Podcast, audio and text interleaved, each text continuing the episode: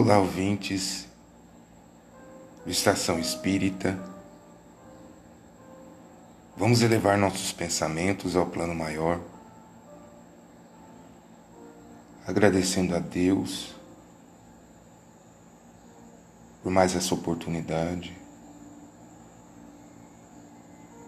pedindo ao Senhor Jesus que nos abençoe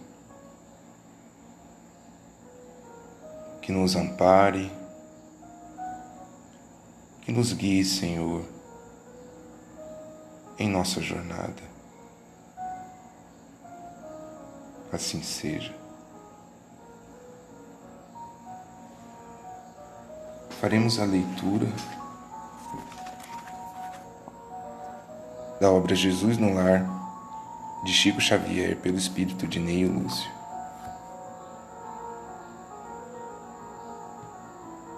A resposta celeste.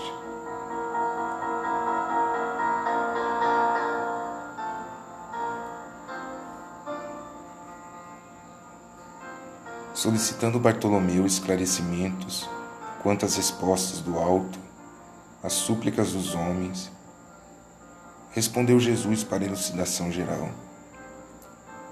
Antigo instrutor dos mandamentos divinos ia em missão da verdade celeste de uma aldeia para outra, profundamente distanciadas entre si, fazendo-se acompanhar de um cão amigo. Quando anoiteceu, sem que lhe fosse possível prever o número de milhas que o separavam do destino. Reparando que a solidão em plena natureza era medonha, orou, implorando a proteção do Eterno Pai, e seguiu. Noite fechada e, sem luar, percebeu a existência de larga e confortadora cova à margem da trilha em que avançava, e acariciando o animal que o seguia, vigilante, dispôs-se a deitar-se e dormir. Começou a instalar-se pacientemente, mas espessa nuvem de moscas vorazes o atacou de chofre, obrigando-o a retomar o caminho. O ancião continuou a jornada, quando se lhe deparou o volumoso riacho num trecho em que a estrada se bifurcava. Ponte rústica oferecia passagem pela via principal, e além dela, a terra parecia sedutora, porque, mesmo envolvida na sombra noturna, semelhava-se extenso lençol branco. O santo pregador pretendia ganhar outra margem, arrastando o companheiro obediente, quando a ponte se desligou das bases, estalando e abatendo-se por inteiro.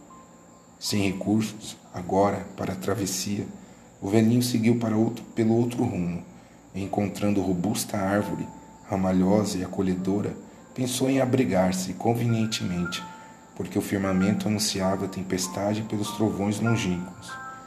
O vegetal respeitável oferecia asilo fascinante e seguro no próprio tronco aberto. Dispunha-se ao refúgio, mas a ventania começou a soprar tão forte o tronco vigoroso caiu, partido, sem remissão. Exposto então à chuva, o peregrino movimentou-se para diante. Depois de aproximadamente duas milhas, encontrou um casebre rural, mostrando doce luz por dentro, e suspirou aliviado. Bateu à porta. O homem ríspido que veio atender foi claro na negativa, alegando que o sítio não recebia visitas à noite e que não lhe era permitido acolher pessoas estranhas. Por mais que chorasse e rogasse, o pregador foi constrangido a seguir além. Acomodou-se como pôde, debaixo do temporal, nas cercanias da casinhola campestre. No entanto, a breve espaço, notou que o cão, alterado pelos relâmpagos sucessivos, fugia a uivar, perdendo-se nas trevas. O velho, agora sozinho, chorou angustiado acreditando-se esquecido por Deus, e passou a noite ao relento. Alta madrugada, ouviu gritos e palavrões indistintos, sem poder precisar de onde partiam.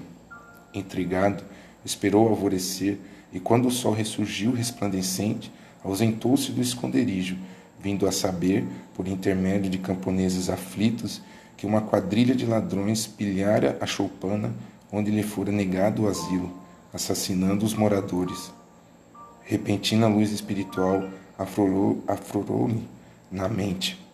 Compreendeu que a bondade divina o livrara dos malfeitores e que, afastando dele o cão que uivava, lhe garantira a tranquilidade do pouso.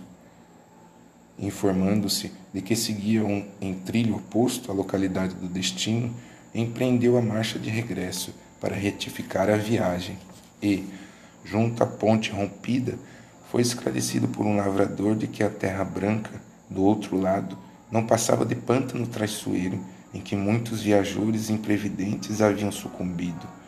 O velho agradeceu o salvamento que o pai lhe enviara e, quando alcançou a árvore tombada, um rapazinho observou-lhe que o tronco dantes acolhedor era conhecido covil de lobos. Muito grato ao Senhor que tão milagrosamente o ajudara, procurou a cova onde tentara repouso e nela encontrou um ninho de perigosas serpentes. Endereçando infinito reconhecimento ao céu, pelas expressões de variado socorro que não soube entender de pronto, prosseguiu adiante, são e salvo, para desempenho de sua tarefa. Nesse ponto da curiosa narrativa, o mestre fitou Bartolomeu demoradamente e terminou. O Pai ouve sempre as nossas rogativas, mas é preciso discernimento para compreender as respostas dele e aproveitá-las. Importante mensagem trazida pelo espírito de Neio Lúcio.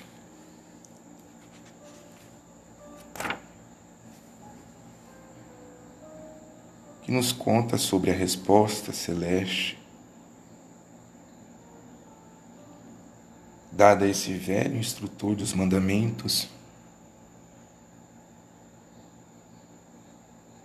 que pelo caminho encontrava obstáculos e adversidades,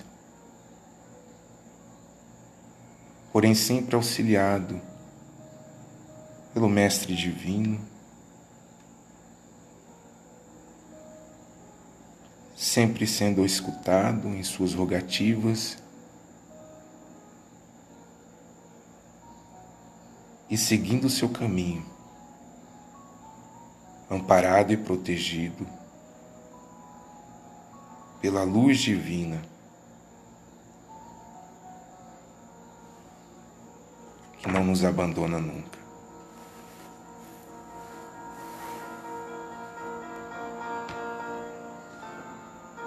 Faremos agora a leitura do livro Histórias da Vida, pelos espíritos de Lário Silva e Valério, psicografia de Antônio Baduve Filho. Palavras. Só palavras trancada em seus aposentos, a jovem professora preparava a aula de moral evangélica. Consultava livros diversos, procurando inspiração e assuntos.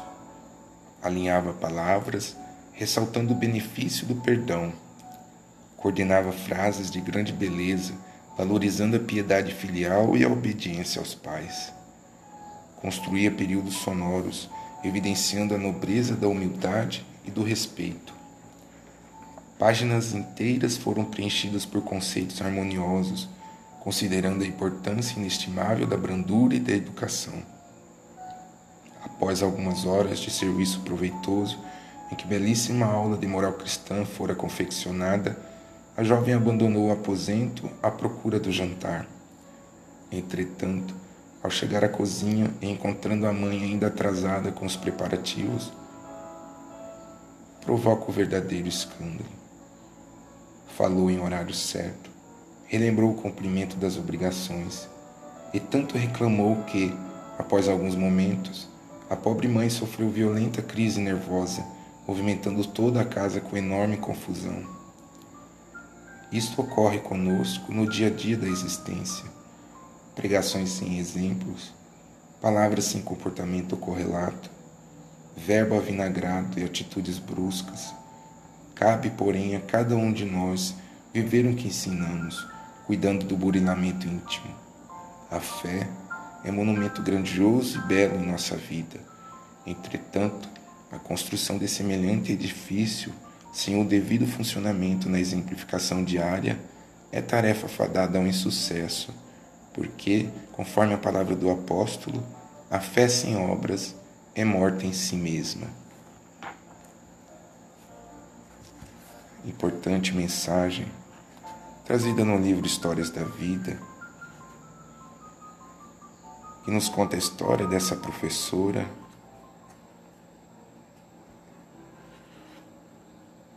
que preparava sua aula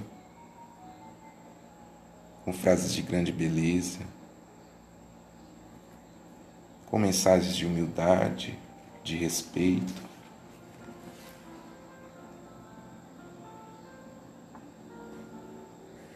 Devemos pensar sempre que a mensagem dos Espíritos diz respeito a nós, a nós mesmos, antes de querer endereçá-la ao trem devemos sempre refletir no que essas mensagens trazem para que possam colaborar com nossa própria conduta, com nossas ações. Faremos agora a leitura do Evangelho segundo o Espiritismo, obra de Allan Kardec.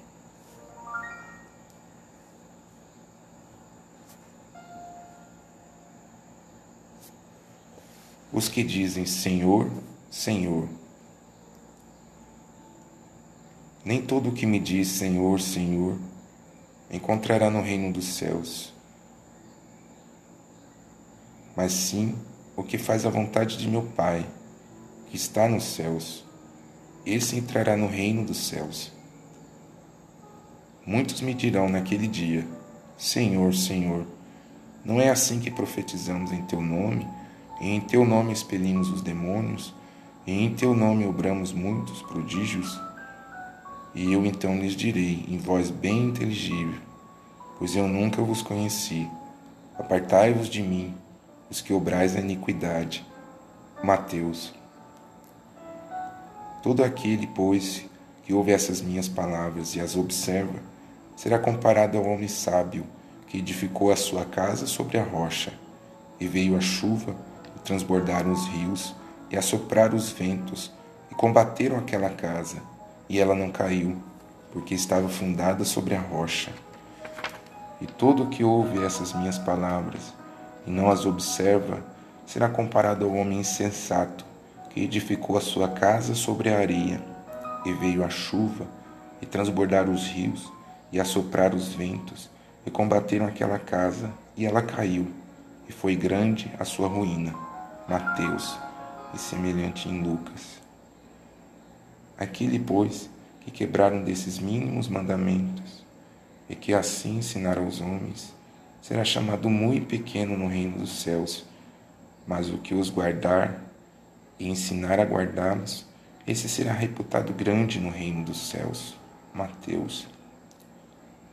Todos os que confessam a missão de Jesus dizem: Senhor, Senhor mas de que vale, vale chamá-lo mestre ou senhor quando não se seguem os seus preceitos?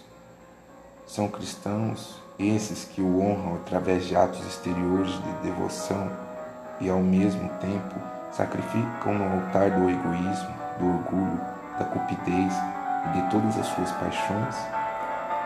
São seus discípulos esses que passam os dias a rezar e não se tornam melhores, nem mais caridosos, nem mais indulgentes para com seus semelhantes? Não, porque a semelhança dos fariseus tem a prece nos lábios e não no coração. Servindo-se apenas das formas, podem impor-se aos homens, mas não a Deus. É em vão que dirão a Jesus: Senhor, nós profetizamos, ou seja, ensinamos em vosso nome, expulsamos os demônios em vosso nome, comemos e bebemos convosco. Ele lhes responderá: não sei quem sois. Retirai-vos de mim, vós que cometeis iniquidade, que desmente as vossas palavras pelas ações, que caluniais o próximo, que espoliais as viúvas e cometereis, cometeis adultério. Retirai-vos de mim, vós, cujo coração destila ódio e fel, vós que derramais o sangue de vossos irmãos em meu nome, que fazeis correrem as lágrimas em vez de secá-las. Para vós haverá choro e ranger de dentes, pois o reino, o reino de Deus é para os que são mansos, humildes, caridosos. Não espereis dobrar a justiça do Senhor pela multiplicidade de vossas palavras e de vossas genuflexões. A única via que está aberta para alcançardes a graça em Sua presença é a da prática sincera da lei do amor e da caridade. As palavras de Jesus são eternas, porque são a verdade. Não são somente a salvaguarda da vida celeste, mas também o penhor da paz, da tranquilidade e da estabilidade do homem entre as coisas da vida terrena. Eis porque todas as instituições humanas, políticas, sociais e religiosas que se apoiarem nessas palavras serão estáveis como uma casa construída sobre a pedra. Os homens as conservarão, porque nelas encontrarão a sua felicidade. Mas aquelas que se apoiarem na sua violação serão como a casa construída sobre a areia. O vento das revoluções e o rio do progresso as levarão de roldão. Mensagem do Evangelho segundo o Espiritismo.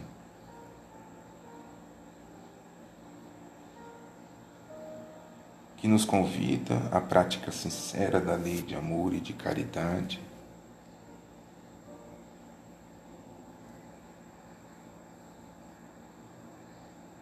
Que nós possamos refletir sobre essas mensagens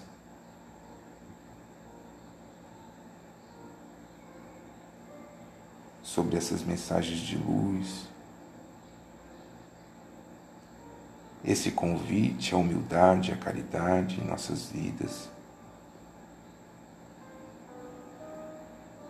para que nós possamos seguir nosso caminho rumo às esferas espirituais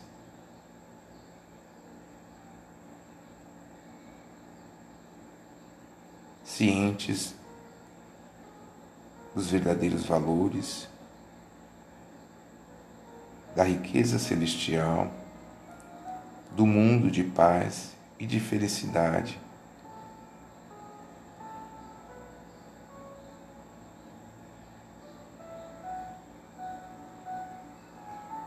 Faremos agora a leitura de uma poesia contida no livro Através do Tempo, de Chico Xavier, Espíritos Diversos. Nova Luz.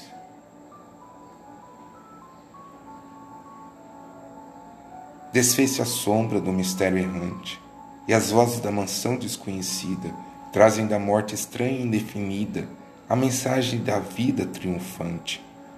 É a compassiva luz de outro levante, revelando a beleza de outra vida sol para a terra escura e redimida, fé para a humanidade vacilante. A claridade sobre a noite imensa, cai a negra muralha da descrença, aos lampejos celestes da verdade. É a nova luz divina que se eleva, nos turbilhões de lágrima e treva, traçando a senda para a eternidade. Antero de Quintal. Fiquem com Deus e até a próxima.